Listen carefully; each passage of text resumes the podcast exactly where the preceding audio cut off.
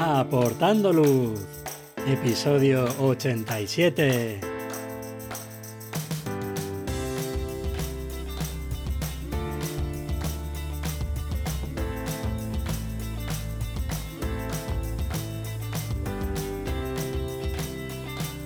Hola, ¿qué tal? Bienvenidos a este nuevo episodio de Aportando Luz, el podcast en el que hablamos de fotografía nocturna, su técnica, consejos y equipo. Soy Javier Rosano fotógrafo especializado en fotografía nocturna. Os recomiendo que os paséis por mi web javierrosano.com donde podréis ver mis últimas fotografías, el blog con consejos y fotografías nocturnas explicadas y podréis también acceder a la formación online. Tenéis disponibles cursos para aprender la teoría, la iluminación, la composición o el procesado en fotografía nocturna. Pasad por la web y echad un vistazo a los cursos. En el episodio de hoy vamos a hablar de novedades en el mercado para fotografía nocturna. Y es que hace ya más de medio año que estuvimos hablando con Fotografiarte sobre las actualizaciones del mercado, pero sacan tanto equipo, para bien algunas veces, para mal otras veces, que es obligatorio hacer una nueva actualización de qué objetivos y qué cuerpos hay interesantes para los fotógrafos nocturnos. Y para actualizarnos el mercado tenemos hoy a Soren, que seguro que lo conoceréis, habéis pasado por la tienda de Fotografiarte o lo habéis visto en los directos de Twitch. Buenas Soren, ¿qué tal? Bienvenido al podcast.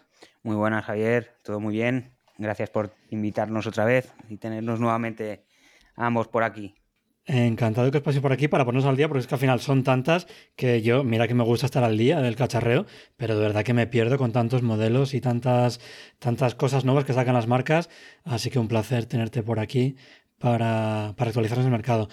¿Por cuál quieres empezar? Pues os voy a hacer un resumen más o menos de, de las cosillas así interesantes que se le quedaron a Mario y porque todavía no habían salido en su momento, pero ha sido un año de bastantes novedades, la verdad, por parte de prácticamente todas las marcas. Pero os, te voy a comentar un poquito primero las, las ópticas y los cuerpos así que más merecen la pena para ahora mismo de, fotografía nocturna, que son varias, son bastante, son unas cuantas ópticas y nada, eh, tres, cuatro cuerpos. Eh, y bueno, a ver, serían pues nada, eh, de Sony un 1635 el GM2, por ejemplo, eh, Viltrox 27 milímetros para Fuji o un 16 milímetros para Sony, el Sigma 1018 de Sony, un Irix 15 milímetros, Canon 1020 RF y luego de cuerpos pues las novedades la 6700 de Sony, la 7C Mark II de Sony, la G9 Mark II de Panasonic y bueno, está un poquito más de formato medio la GFX 100 Mark II, pero pero bueno, sería un poquito también para, rellenar el formato medio, tiene, vamos, es un pedazo de camarón y para fotografía nocturna yo creo que vendría bastante bien, dado que tampoco tenemos mucha prisa eh, ni nada y bueno, te, quedarían unas fotos bastante, bastante bonitas. Pero bueno, vamos a empezar si quieres por el 1635, el GM2 de Sony, que yo creo que es un poquito más para este, para este mundo. Es una óptica, pues eh, un, un angular bastante, bastante luminoso, la verdad. Eh, han mejorado un poquito el enfoque, han mejorado sobre todo eso, eh, el, enfoque, el seguimiento y bueno, es bastante silencioso comparado con, el eh, con la versión 1. Tampoco hay una grandísima diferencia, pero sí que hay gente pues, que se quejaba de que era un poquito pues, eh, lento y, que tenía el motor del enfoque sonaba bastante. Todas estas cosas las están perfeccionando un poquillo, dado que, bueno, por la tecnología que requiere el mirrorless, pues de momento son un poquito, no tampoco te digo ruidosas como un, coche, como un coche, porque no lo es, pero hay ciertos momentos en los que necesitas que, pues que tampoco te, te suene mucho, vamos, que no, que no suene tanto el enfoque, sobre todo, pues por ejemplo, yo que sé, rodajes de cine, por ponerte un ejemplo, pero, pero bueno, son cosillas que van puntualmente solventando, tampoco es que fuera para mí personalmente un gran problema, lo del motor, la verdad es que no, pero sobre todo el seguimiento, han mejorado el seguimiento, han mejorado la fluidez y es más preciso a la hora de enfocar el 1635. Sobre todo está más optimizado para la grabación de vídeo, pero eso no quiere decir que, pues, ya sabes que como todo, pues al final puedes usarlo en vídeo y en foto, pero esto va más enfocado eh, hacia, hacia el vídeo. Pero gracias a su angular pues y a la luminosidad que tiene, pues la verdad es que eh, pues para fotografía nocturna es, una, eh, una, óptica increíble. Además el buque que te crea es, es precioso. O sea, a mí es una óptica que, aunque bueno, eh, yo no uso Sony, pero si tuviera Sony es de la, probablemente la primera que, me tendría que comprar. Y luego que es un GM. Respecto al modelo anterior, han reducido el peso y el tamaño también, ¿no? Exacto, el tamaño, el peso, el, el ruido, eh, perdón, el ruido del motor es más fluido y es, más eh, rápido lo que es el, enfoque y el seguimiento. Es que eso a mí me parece una, una, pasada, lo del peso y el tamaño, porque a mí, me imagino que con muchísima gente que nos está viendo, Em, no tenemos muchas opciones de salir a, hacer fotografía nocturna, entonces cuando sales tienes que maximizar lo que puedes hacer. Entonces, yo no llevo un único trípode y me puedo permitir 3 kilos, 5 kilos de trípode, un único cuerpo y un único objetivo, sino que al final llevo varios trípodes, varios cuerpos, varios objetivos. Entonces yo prefiero que sean más pequeñitos, aunque no me dé tanta calidad, pero sí que sean pequeñitos. Y la pega que le veía al 1635 el Mark I era justo, eso era un objetivo que es bestial. A mí esos problemas que comentabas tampoco me molestaban, es verdad que tampoco me fijo mucho en tanto detalle, pero sí que es verdad que a nivel de tamaño y de peso era un poquito grande. Entonces, si han mejorado eso, pues genial y suficiente para tener una óptica ya perfecta. Hombre, a ver, es lo que, eh, es lo que dices, cuando sales a la montaña o, a cualquier, o al campo o a lo que sea, cuando vas a hacer fotografía nocturna, no te puedes permitir el lujo de dejarte alguna que otra cosa en casa porque igual te viene bien o vete tú a saber, nunca se sabe lo que puede pasar. Entonces, y sobre todo eso, que la óptica, pues lo que interesa es ir reduciendo peso en todo el equipo, sobre todo para este tipo de salidas. Ahora hmm. mismo es el más pequeño y el más ligero de, esta clase de óptica del mercado. Qué bueno. Entonces, pues mira, eso la verdad que es verdad que pesaba un poquillo el 1635 y pues mira, lo han, han mejorado un poquillo, eh, sobre todo el peso y el tamaño. El tamaño no tanto, porque el tamaño al final lo han reducido un poquito, pero ya esa reducción, esa leve reducción, ha valido para eh, quitarte unos gramos de, la óptica y sobre todo pues el tamaño para, la mochila, bolsa o, lo que lleve cada uno.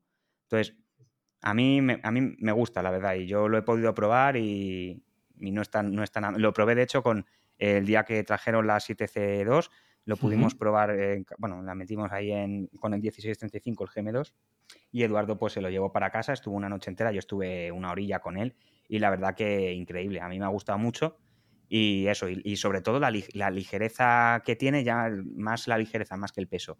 Eh, es que parece, o sea, de mentira, tío. Y luego te da una, calidad brutal al ser un GM, con lo cual es una óptica muy a tener en cuenta si tienes equipo Sony. Y yo te diría que, sobre todo, yo te diría que la primera óptica que la gente debería comprarse si sobre todo lo que hace es fotografía nocturna y de paisaje. Así que bueno, ya pasamos al 16 milímetros de Viltrox de Sony que esta particularmente es una óptica que a mí me gusta muchísimo. Eh, pude hacer, eh, hicimos un directo hace un par de meses o tres, ya no me acuerdo del tiempo exacto, pero bueno, eh, el Viltrox, o sea, es un angular increíble, mantiene las, las, líneas muy bien. Es un pelín más, más pesado que el Sony, pero no mucho, o sea, realmente no mucho más. La calidad que te da es brutal, pero sobre todo lo de mantener las líneas siendo un 16 milímetros. Y bueno, tienes han añadido ahora que para mí la primera vez que lo vi me pareció un poco chorradilla, una pantallita en la propia, en la propia óptica, pero bueno, según lo vas viendo, pues como que te va gustando más, ¿no?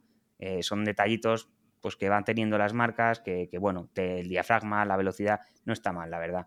Pero sobre todo la calidad de imagen que te da siendo un Viltrox por el precio, que si no me equivoco e-, eran eh, entre unos 500 y 650 euros, tiene que estar ahora mismo. Eh, entonces, pues bueno, yo es otra óptica muy a tener en cuenta. Es fija, es lo único, pero tampoco veo mucho problema. De hecho, yo soy muy partidario de las, de las ópticas fijas, pero para fotografía nocturna, eh, sí, para fotografía nocturna y para fotografía de paisaje. Sí, ya te digo, al mantener también las líneas, yo es que no necesito tampoco ir con ópticas variables, pero eso ya, como todo, depende de cada uno. Eso es. ¿Qué diafragma máximo tiene este? ¿Qué apertura máxima? Este era un 1.8, el 16. el 16 1.8, con lo cual es que encima es bastante más es bastante luminoso. ¿Qué monturas tiene este? Montura es Sony. Sony. De momento Sony. Sí, sí, sí, de momento eh, Sony. Luego tiene, está el 20, bueno, ahora hablaremos del 27, pero ya irán sacando más monturas probablemente, porque ha funcionado muy, muy bien.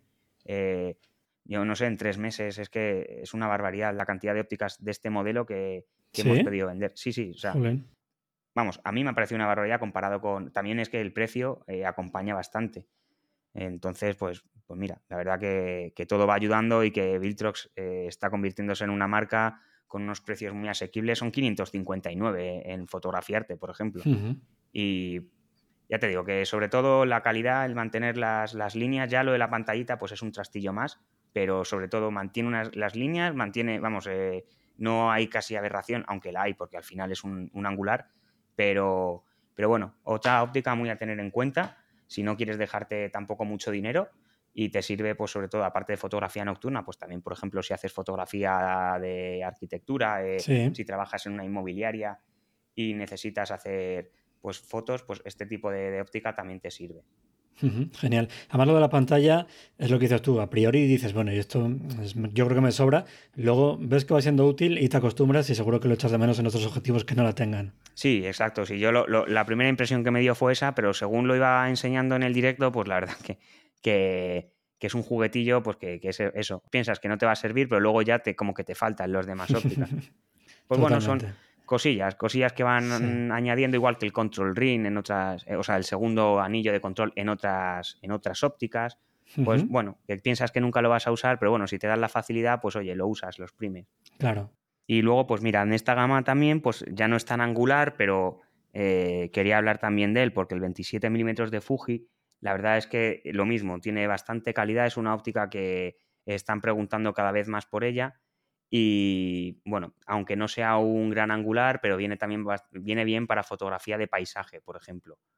A mí, bueno, eh, me, ha, gustado bastante y, bueno, la calidad que tiene no está nada mal. Prefiero, sinceramente, prefiero el del 27, pero también son ópticas un poco diferentes. Eh, aquí, pues, eh, no te.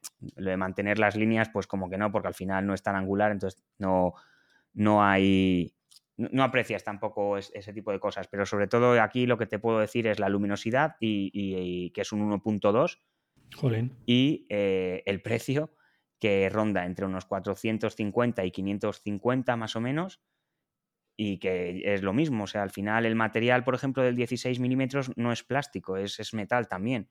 Y no es que sea tan pesado, por ejemplo, cuando lo coges, a pesar de, aunque es de metal, dices, joder, pues para ser de metal, pues tampoco es que tenga un, peso excesivo. Y la calidad que te da por eso el precio es brutal. Aquí la calidad que te da es muy buena, la luminosidad que te da es muy buena, pero el material no es, no, o sea, es, plástico, es policarbonato. Entonces, pues bueno, eh, cosas a tener en cuenta, un poco más ligero, pero no es tan angular. También el motor de enfoque es bastante más rápido, bastante muy preciso. Bueno, cosillas a tener ahí a tener en cuenta. Sí, al final hay que tener en cuenta que, bueno, pues el precio que tiene es bastante bajo y obviamente no va a tener la resistencia o el sellado que puedan tener otros objetivos. Exacto. Pero bueno, eh, sabiendo lo que compras, pues es una, desde luego una muy buena opción y muy luminoso, 1.2 es una pasada. Sí, es lo que dices, aunque no sea estanco, pero bueno, al final para usar un 27 eh, tampoco creo que, o sea, para hacer fotografía de paisaje, pues bueno, si ves que tienes algún problemilla en cuanto a que llueve o lo que sea, es lo que dices, son unos 500 euros, tampoco puedes pedir y aún así te está dando una calidad y una luminosidad que dime tú qué, óptica tienes por, en 1.2 que te valga menos de 600 euros. Sí, sí. Pues bueno, son, son cosillas que, que, hay que tener en cuenta. Esta es otra óptica a tener en cuenta, pero sobre todo más para paisaje, más que para nocturna, que también te sirve, pero bueno, es un 27, no es tan abierto, con lo cual ahí es donde quizás pues no ganes mucho, pero, pero como óptica está a tener en cuenta. Pero tampoco te creas, ¿eh? porque al final utilizamos de todo el rango focal, desde muy angulares, por ejemplo, para fotografía de vehículos, focales un poquito más normales, focales más cerradas tipo 35-50 para sacar eh, el centro galáctico con, eh, ocupando mucho encuadre. Y luego ya teleobjetivos también, por ejemplo, si hacemos fotografía de luna, o sea, es que al final nos vale, nos vale todo.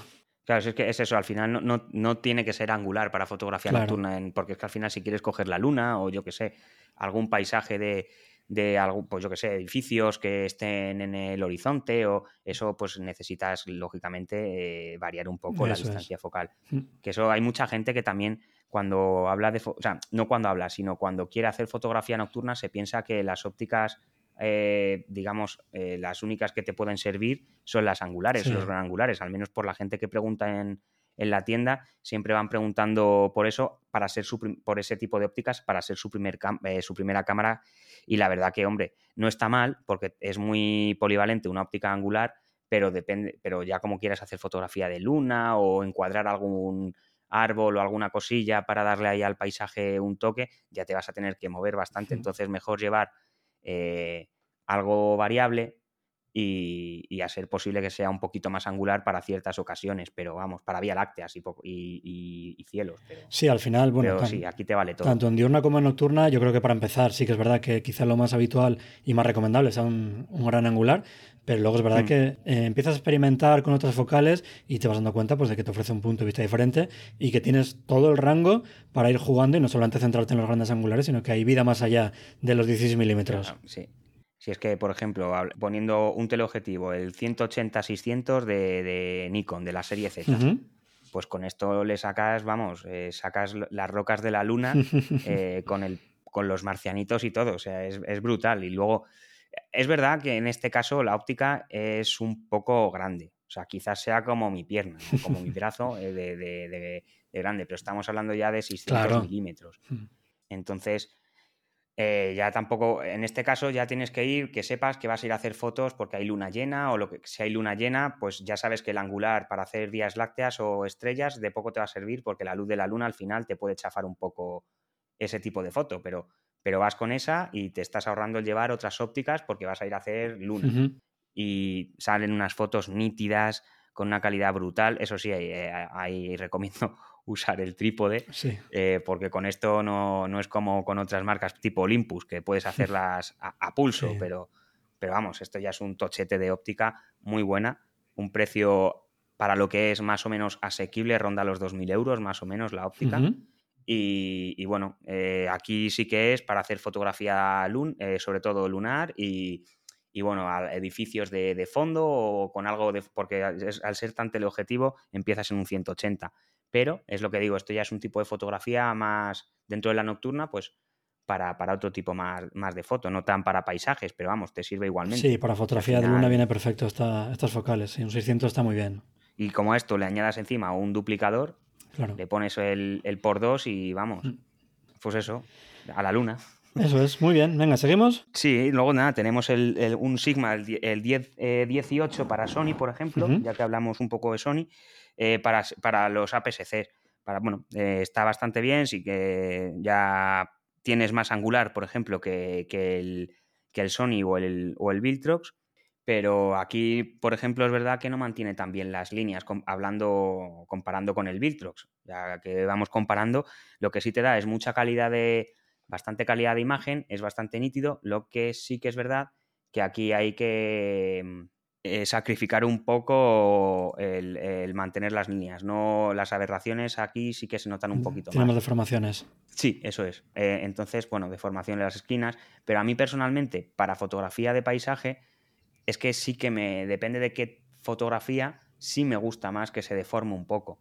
Eh, ya eso, como todo, es un poco más personal. A mí me gusta eh, hacer con este tipo de óptica, con un 10 milímetros, pues me gusta más hacer fotografía en lagos, por ejemplo, eh, con la luna de fondo, yo qué sé. Pero a mí el efecto que da me gusta, pero hay gente que entiendo que no le gusten y quiere mantener las líneas todo lo posible y ahí ya tendrías que tirar un poco más de, de programa de edición. Pero como óptica, es una óptica que, bueno, el peso sí se nota un poquillo, pero, pero bueno, no es que sea muy grande, es algo más compacta y pues otra óptica a tener en cuenta para sistemas APS-C, por ejemplo, para aquellos que no quieran usar full frame o, y si quieres usar full frame, pues bueno, a tener en cuenta el factor de recorte y, listo, que encima, bueno, eh, seguiría siendo angular, ya no sería un gran angular, pero, pero bueno, eso un poco también depende de lo que vaya buscando cada uno. ¿Qué apertura máxima tiene este? Eh, la apertura del 10-18 era 3.5, si no me deja. Eh, no, 2.8 era. Joder, pues muy bien, está estupendo. Sí, a ver, y, eh, tamaño reducido, pero el peso comparado, por ejemplo, con. Voy a poner comparación con el 1635 porque de verdad que es súper ligero. Es un poco más pequeño, pero el peso sí que es un poco más. es un poquito más pesado respecto al, al Sony o al Viltrox. Pero bueno, al final eh, también tener todo en una óptica, la óptica perfecta, pues es, muy cara, muy cara y de momento no, les compensa sacarla. O no existe o si existe es muy cara, eso es. Exacto, o sea, no, y bueno, al final la gracia un poco, el, sí, la gracia un poco es el tener ahí tu, equipo amplio a ser posible, depende de, cada uno, del factor económico, ¿no? Pero bueno, es un buen, buen angular, eh, con zoom, 10-18, pues está bien, luminoso, Y bueno, ya te digo, aquí sí que es verdad que para sistemas APS-C es verdad que no mantiene tan, tan, tan bien las líneas, pero bueno, tiene un buque muy bonito también, eh, precioso, vamos, a mí me gusta. Y ya digo, el precio tampoco es que sea muy, muy elevado, rondará entre unos 550, 700 euros, depende. Están ahora con los cambios de precio de las marcas y eso también hay que tenerlo mucho en cuenta. ¿eh? Sí, además siempre si no hay por ahí algún bono, algún plan renove o alguna historia que... Eso tanto Sigma, sobre todo Sigma como Sony, en este caso y Nikon, pero más Sigma y Sony, de los que hemos mencionado, son los que más promociones hmm. o cashback o facilidades te dan a la hora de... Se acaba de terminar eh, unas promociones de, Sigma, eh, ha habido... se ha acabado una promoción de Sony, pero ha empezado otra que es un, es un el Welcome to Alpha, que te dan 300 eh, euros en tres vales de 100 a gastar en productos Sony. Y probablemente, probablemente porque cada año lo hacen, pero no quiero asegurar nada porque no vaya a ser que sea este el primero que no te saquen un cashback en, invierno. Pero Canon, Sony, eh, Sigma, eh, Tamron siempre van intentando eh, hacer promociones de cashback o regalarte alguna cosilla. Entonces, bueno, son cosas a tener en cuenta a la hora de, comprarte una óptica, sobre todo. Sí, nos ayuda un poquito, sí. Sí, hombre, sobre todo porque son cosillas caras y ya ópticas un poco especiales y, te va subiendo todo un poco, pero bueno, eso, como, como digo siempre, con cuidado, eh, despacito y, cuando se pueda. Y, bueno, Eso es. Eh, sí, básicamente. No queda otra. Exacto. Luego, por ejemplo, tenemos el Irix, que es una marca que hay, pues hay, hay gente que directamente ni, la conoce. Es una marca genérica también, que tiene muy buenas lentes. Eh, lo que es Irix les ha puesto nombres a las, a las ópticas para diferenciarlas. Firefly, Dragonfly, eh, Blackstone, eh, que bueno, eh, cosillas, yo que sé, bueno, marketing, digamos, pero está, están bien, son ópticas también pequeñas, no son tan ligeras como, como, otras, pero la calidad que te da son buenas, tienes pues el 15 milímetros, tienes para Pentax, para Sony, para Nikon, para Canon, es un 2.4 de diafragma y bueno, ya digo, es una marca también a tener en cuenta pues eh, ronda, por ejemplo, ronda más o menos entre los 600 y 700 el 15 milímetros. Eh, y bueno, es una muy buena óptica, una marca a, tener en cuenta de aquí al futuro. Eh, todavía están ahí avanzando en, perfeccionar las ópticas, igual que el Viltrox está haciendo lo mismo y está sacando ya muchas ópticas a un precio asequible, con mucha calidad y bastante resistentes. El 16 milímetros es estanco, por ejemplo. En este caso, pues bueno, eh, son lentes que van sobre todo diseñadas para, pues bueno, para profesionales y, y, gente que le guste mucho la fotografía. No sería, estas son ópticas que no son, no son, no van más enfocadas a los amateurs, va más enfocada a gente que le gusta mucho la fotografía y, sobre todo profesionales. Eh, te vienen con los parasoles, que eso son cosas a tener también en cuenta. Los accesorios suelen venir todas las ópticas con, con su parasol. Y, bueno, se podría decir que este modelo de X es el más importante que tienen porque es el que más prestigio les está dando y, el que, sobre todo por la calidad, eh, por la velocidad que tiene y el, bueno, el peso aquí no te puedo decir que sea muy ligero, pero sí que te digo que es un poquito compacto. Eh, está ahí entre el Viltrox y el, y el 1018 de, de Sigma pero una marca muy a tener en cuenta, Irix. Justo te iba a decir eso, porque es verdad que no se ve mucho entre los fotógrafos nocturnos, pero sí que hay gente que está trabajando con esta marca y que está contenta. Así que, y además eso, lo que decías tú con el 15 milímetros, si, si siguen evolucionando, y mira, fíjate, un diafragma 2.4 está súper bien, así que seguro que cada día va siendo un poquito más conocida. Sí, poco a poco eh, se irán, iréis viendo a más gente con, con este tipo de ópticas, sobre todo pues porque son, son, están creando ópticas muy versátiles, sobre todo eh, angulares o, gran, o, grandes angulares. Eh, y bueno, las distorsiones que pueda haber es, es, mínima, es, me parece que no llega ni al, ni al 4% o, al 3%, o sea, es poquísimo.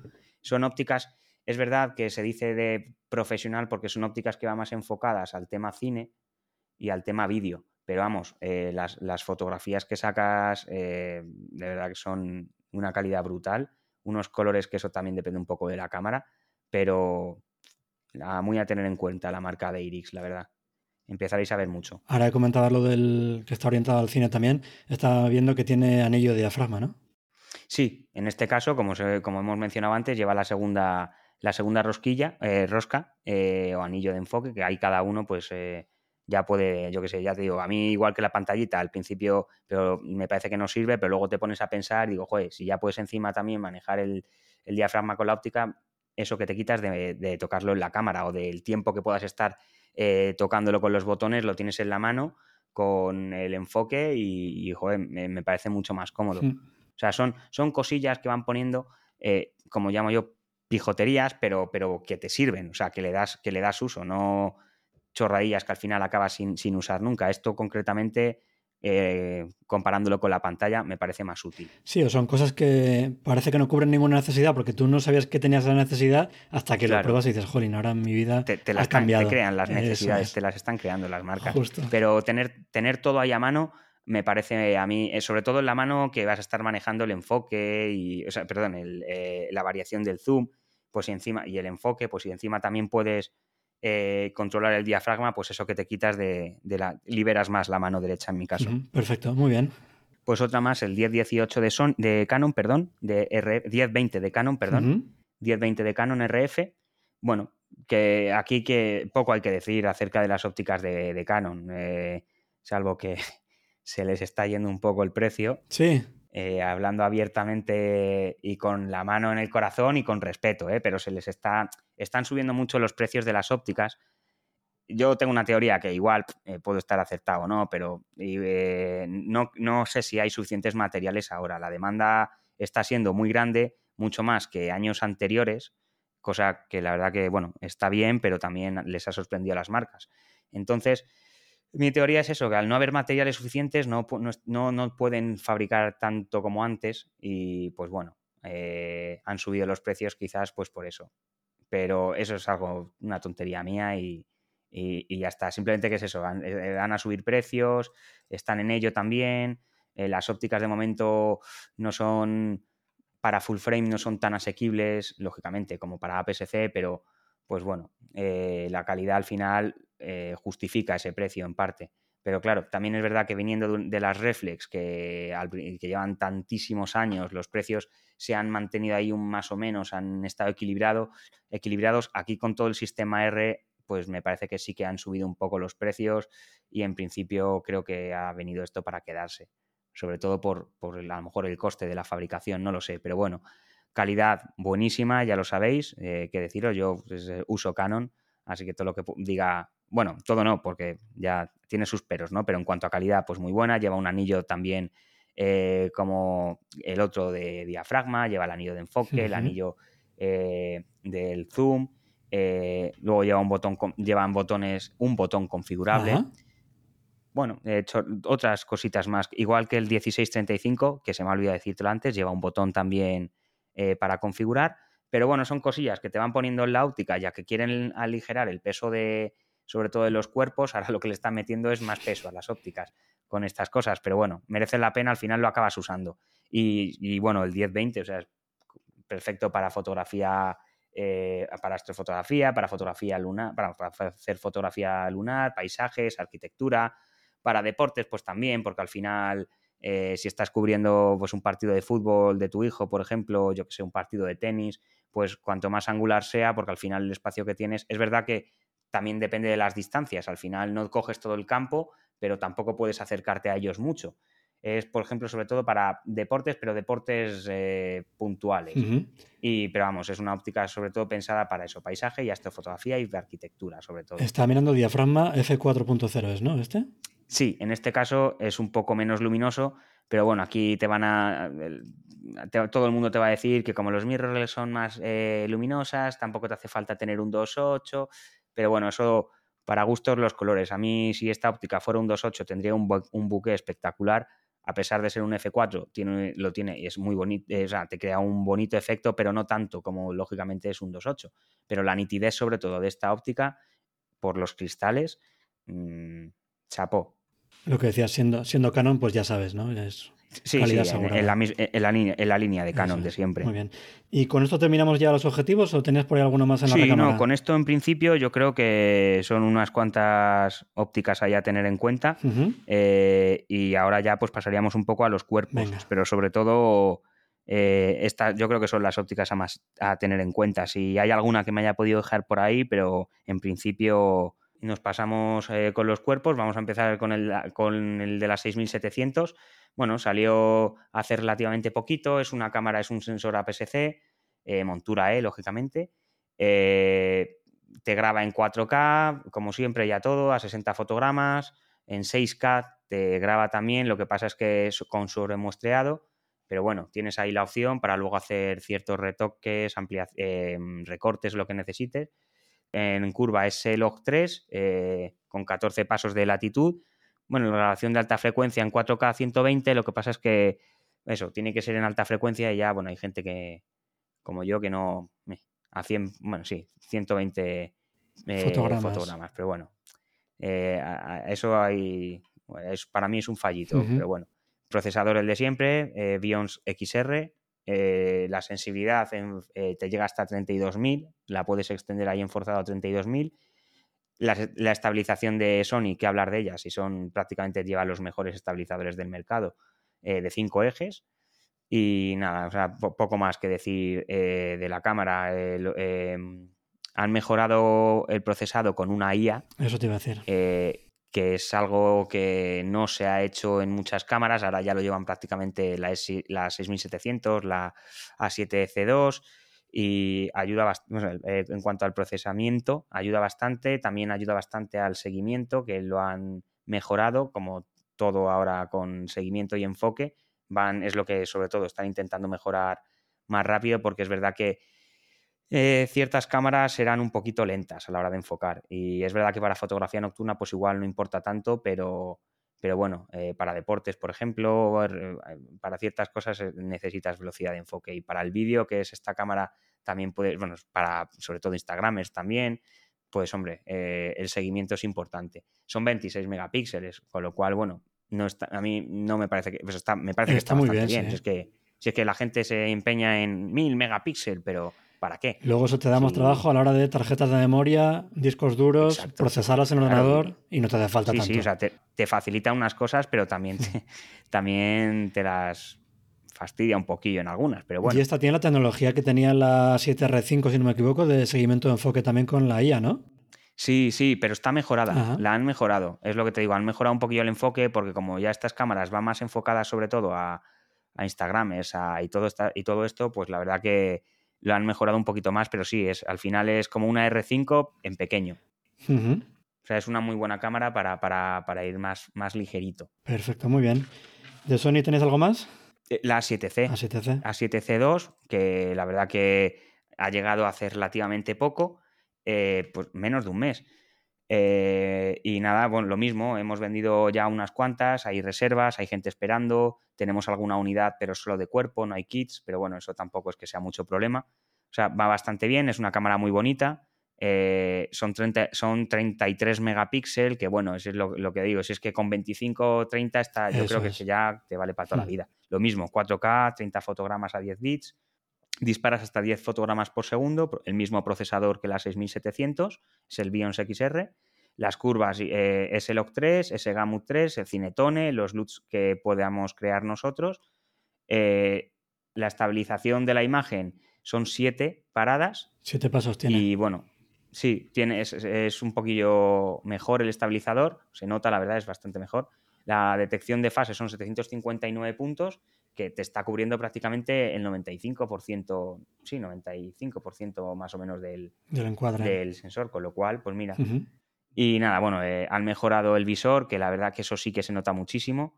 Eh, y bueno, sobre todo, sí, han mejorado el visor, que eso hay otras que, comparado con las 6400, 6600, incluso, incluso 6700, eh, notas esa mejoría del propio visor. Y, nada, y, poco, más, poco más que decir de, de la cámara. Es un poquillo más mm, robusta comparada con la 6700, pero al final estamos hablando de que es un, sensor full frame, pues lógicamente la cámara tiene que eh, ser un poco más robusta, pero no mucho más. Tampoco es que sea aquí una reflex, pero comparado con la 6700, más ancha. Eso iba a decir justo que para refrescar a aquellos que estén un poco perdidos, porque al final son muchas marcas, muchos modelos, muchas denominaciones. En este caso, la A7 es de full frame y la C viene de compacta, que es un poco más pequeñita que las clásicas A7 a secas, la R y la S. Sí, exacto. Es que es, como. Sí, es, una. Sí, es una reducida, es una cámara más compactita. Y, nada, lo demás, por lo demás, puedes grabar bueno, a 120 fotogramas. Eh, o sea, eso sí que respecto a la otra tienes diferencia. Mm, sí que se nota bastante la calidad, es la nitidez, que también te ayudará teniendo una buena óptica. Y bueno, eh, un poco más que decir acerca de, de, la 7C si quieres una cámara full frame y que sea algo más compactita, pues esta es tu, este es tu modelo. Esta es tu cámara. Muy bien. Luego ya pasamos a la G9 de Panasonic, que había pensado que es una buena opción porque, sobre todo por lo de la, como lo llaman algunas, algunos, fotografía computacional o, astrofotografía o es que sí, sí, ya te conté. Astro, eh, fotografía computacional o eh, para, básicamente para hacer los Star Trails.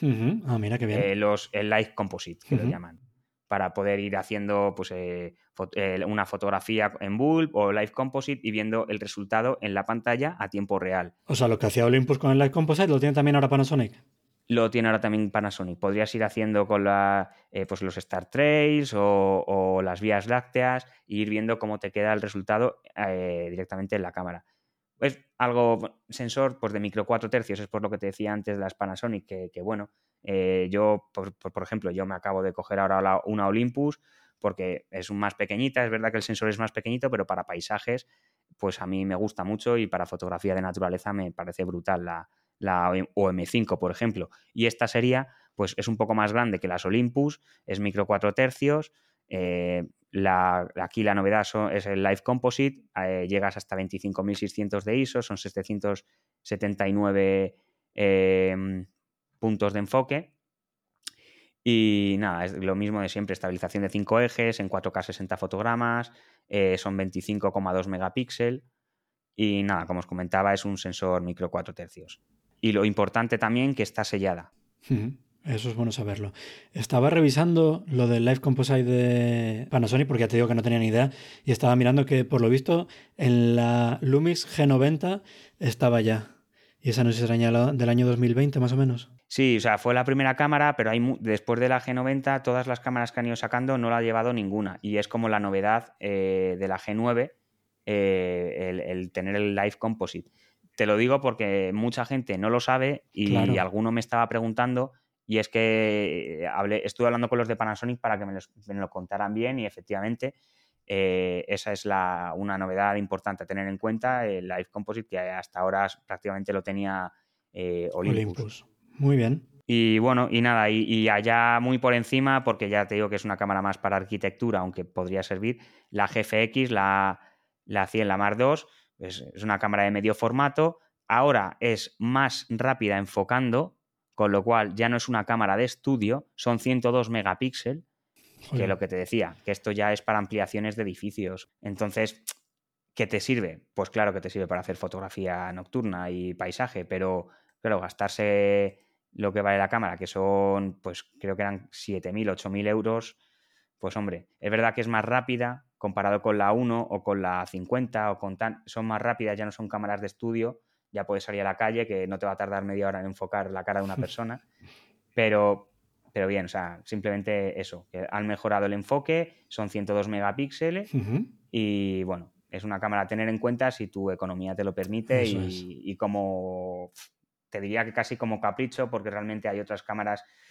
que te van a hacer la función y te van a hacer más incluso que lo que quieres. Lo que pasa es que esta cámara es más para ampliaciones, más profesional, pero bueno, si hay alguien que le interese, pues tendría una cámara mm, un poquillo pesada, la verdad, pero, pero merece la pena. Son ráfagas de, alta velocidad en 8 fotogramas, eh, a 120, fotogramas eh, en modo boost. Cosillas, nada, tener en cuenta, es una cámara un poco más grande también al ser medio formato, pero bueno, yo lo dejo ahí por si a alguno le interesa y que le eche un vistazo, pero sobre todo las otras tres, las otras cámaras son más enfocadas para, para fotografía nocturna y de paisaje. Sí, además es lo malo lo que comentabas del formato medio, que al final cuerpo, objetivos son más grandes porque al final pues el sensor es mucho más grande y pues hay que tenerlo en cuenta a la hora de llevarlo en la mochila. Y yo creo que hemos barrido ya todo el mercado, todas las actualizaciones.